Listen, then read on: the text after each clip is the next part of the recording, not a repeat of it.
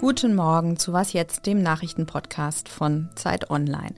Mein Name ist Lisa Kaspari und heute ist der 27. Januar, der internationale Gedenktag an die Opfer des Nationalsozialismus. Wie gut dieses Gedenken noch funktioniert und wo es in Gefahr ist, darüber wollen wir heute sprechen. Außerdem beschäftigen wir uns mit Selbstbedienungskassen. Und jetzt kommt wie immer der Nachrichtenüberblick. Ich bin Anne Schwed, guten Morgen. Die US-Regierung hat den Verkauf von 40 neuen Kampfjets vom Typ F-16 an die Türkei genehmigt.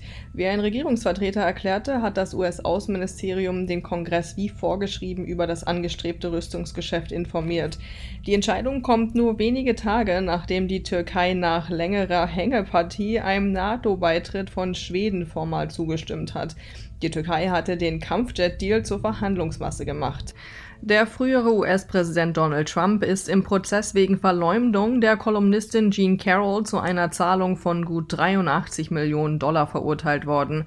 Die Geschworenen in dem Zivilprozess in New York sprachen Carroll damit deutlich mehr zu als die von der Autorin verlangten 10 Millionen Dollar. Trump bezeichnete das Urteil in dem sozialen Netzwerk Truth Social als absolut lächerlich und kündigte Berufung an. Redaktionsschluss für diesen Podcast ist 5 Uhr. Werbung. Diese Woche in der Zeit? Die Bücher des Frühlings. 16 Seiten blühende Fantasie. Von gefährlichen Liebschaften, einer Flucht auf dem Mississippi und magische Erzählkunst. Das Literaturspezial zur Buchmesse in Leipzig. Die Zeit, Deutschlands größte Wochenzeitung. Jetzt am Kiosk oder direkt bestellen unter zeit.de/slash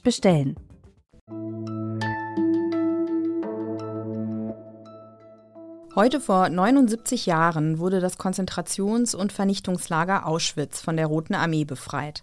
Seit 1996 ist der 27. Januar daher der Tag, an dem in Deutschland der Opfer des Holocaust gedacht wird. Doch unsere Erinnerungskultur ist in Gefahr, meint mein Kollege Christian Staas, Ressortleiter Geschichte bei der Zeit. Hi Christian.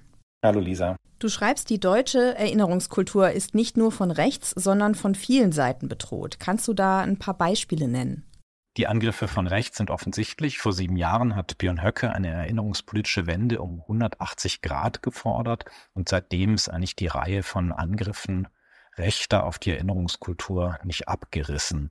Aber es gibt eben tatsächlich auch andere fragwürdige Entwicklungen, besonders ärgerlich natürlich diejenigen Teile der postkolonialen Aktivisten, die die Erinnerung an den Holocaust nun auch gegen Israel in Stellung bringen. Zum Beispiel ganz zugespitzt, wie es äh, Linke auch in den 60er und 70er Jahren getan haben, die die Israelis sozusagen mit den Faschisten identifizieren und die Palästinenser als die Juden der Juden betrachten. Es gibt aber auch im konservativen Spektrum instrumentalisierende Zugriffe auf äh, die Geschichte. Viele Konservative haben auch gerade nach dem 7. Oktober sehr stark das Antisemitismus-Argument sehr einseitig entweder gegen die Linke genutzt oder auch gegen muslimische Migranten. Da war dann, wie zum Beispiel bei Hubert Aiwanger, vom Import des Antisemitismus durch Migration die Rede. Relativierung ist ja die eine Sache. In der AfD beobachtest du aber noch eine andere Tendenz. Da wird nicht nur verharmlost, sondern die Rechten haben, wie du schreibst, das nie wieder um 180 Grad gedreht. Die wenden es einfach gegen ihre Erfinder. Was meinst du damit? Es fing an in der Ära Merkel. Da sah man dann auch auf Pegida-Demos die Plakate Heil Merkel und ähnliches. Und das eigene Dagegensein wurde damit sozusagen zu einer Art Widerstand gegen eine drohende Diktatur oder eine schon installierte installierte Diktatur verbrämt. Und das führt natürlich zu einer totalen Entwertung der Begriffe. Zu einer gelungenen Erinnerungskultur gehört ja auch, dass jeder und jede Einzelne sich selbst kritisch befragt. Doch dazu braucht es natürlich Wissen und auch eine echte Betroffenheit über die historische Schuld, die die Deutschen damals auf sich geladen haben. Und mit zeitlichem Abstand zu den Ereignissen scheint das immer schwieriger zu werden, oder? Es wird schwieriger und je länger es her ist, desto stärker wird Geschichte natürlich auch in den Debatten zu so einer Art Verfügungsmasse, aus der man sich bedienen kann, die man instrumentalisieren kann. Und es wird natürlich auch umso leichter, wenn man nicht mehr den Überlebenden ins Gesicht dabei blicken muss. Die Generation der Überlebenden stirbt nach und nach. Eine Margot Friedländer ist 102 Jahre alt. So viele, die es erlebt haben und berichten können, gibt es nicht mehr. Trotzdem bin ich überzeugt, dass man genug anschauliche schriftliche Quellen hat oder auch aufgezeichnete Zeitzeugenerinnerungen, die auch den nächsten Generationen diese Ereignisse sehr, sehr nah bringen können. Wie eine lebendige Erinnerungskultur aussehen kann, das zeigen natürlich auch die großen Demonstrationen in vielen deutschen Städten gerade gegen rechts. Das ist wirklich im Gegensatz zu den Bedrohungen der Erinnerungskultur ein ganz positives und ermutigendes Zeichen. Dank dir, Christian. Danke.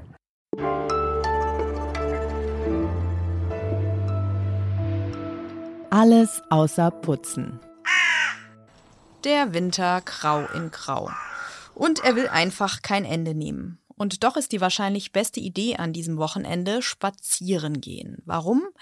Weil es gesund ist, klar, frische Luft tut gut, weil man auf gute Gedanken kommt. Und am schönsten ist das natürlich auf einem Wanderweg im Wald, aber nicht immer ist die Natur ja so nah und nicht immer hatte man jetzt in der Woche super viel Zeit, sich die perfekte Outdoor-Route zurechtzulegen. Ich persönlich spaziere daher auch recht gerne einfach ziellos in der Gegend herum. So lernt man seine Nachbarschaft, so grau sie derzeit auch wirken mag, einfach am besten kennen. Ein guter Freund von mir hatte mal eine Phase, da ist er überall hingelaufen. Zum Beispiel spazierte er eines Samstags mal quer durch die Stadt zu mir, zwölf Kilometer durch Berlin. Das sei total beeindruckend gewesen, erzählte er. Zurück fuhr er aber dann doch lieber mit der Bahn.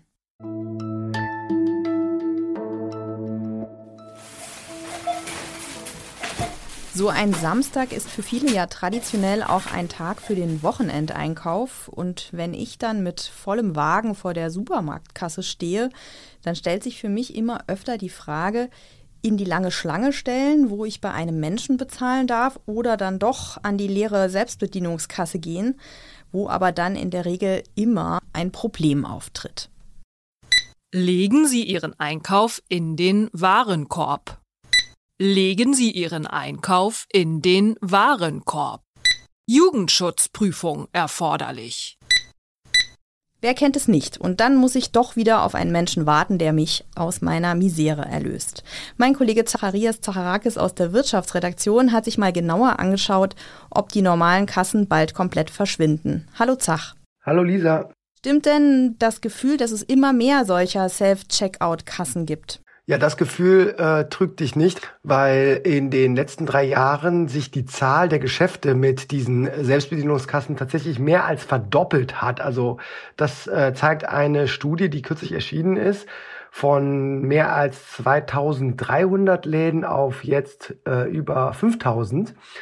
Und es gibt diese Selbstbedienungskassen nicht nur in den Supermärkten, sondern auch in vielen Baumärkten, in Möbelgeschäften, also zum Beispiel bei Ikea, da kennen es die meisten Leute, auch in Sport- oder Modegeschäften, in Imbissketten oder der sogenannten Systemgastronomie. McDonald's zum Beispiel betreibt in mehr als 1200 Niederlassungen äh, diese Terminals, an denen man bestellen und bezahlen kann.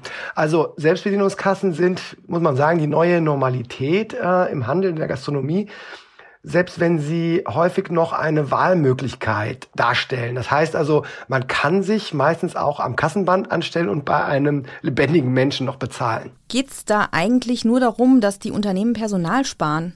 Also wenn man die Unternehmen selbst fragt, beteuern alle natürlich, äh, nein, nein, es geht darum, den Service für die Kunden zu verbessern. Es soll schneller gehen und einfacher sein.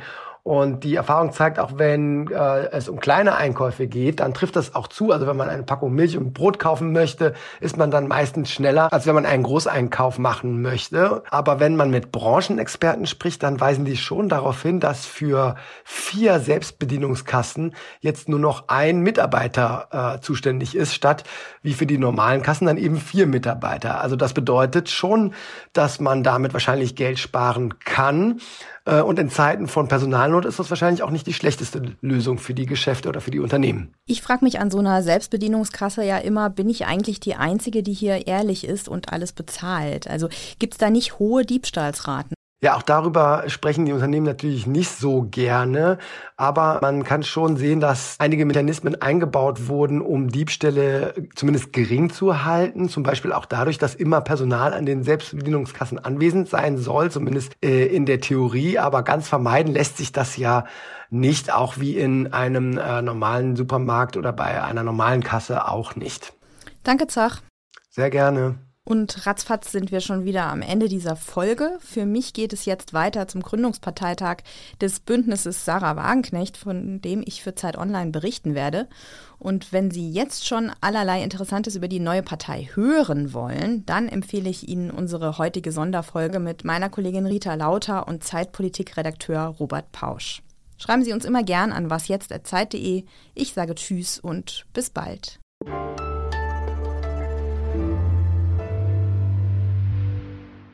Hast du schon mal an der Selbstbedienerkasse geschummelt, Zach?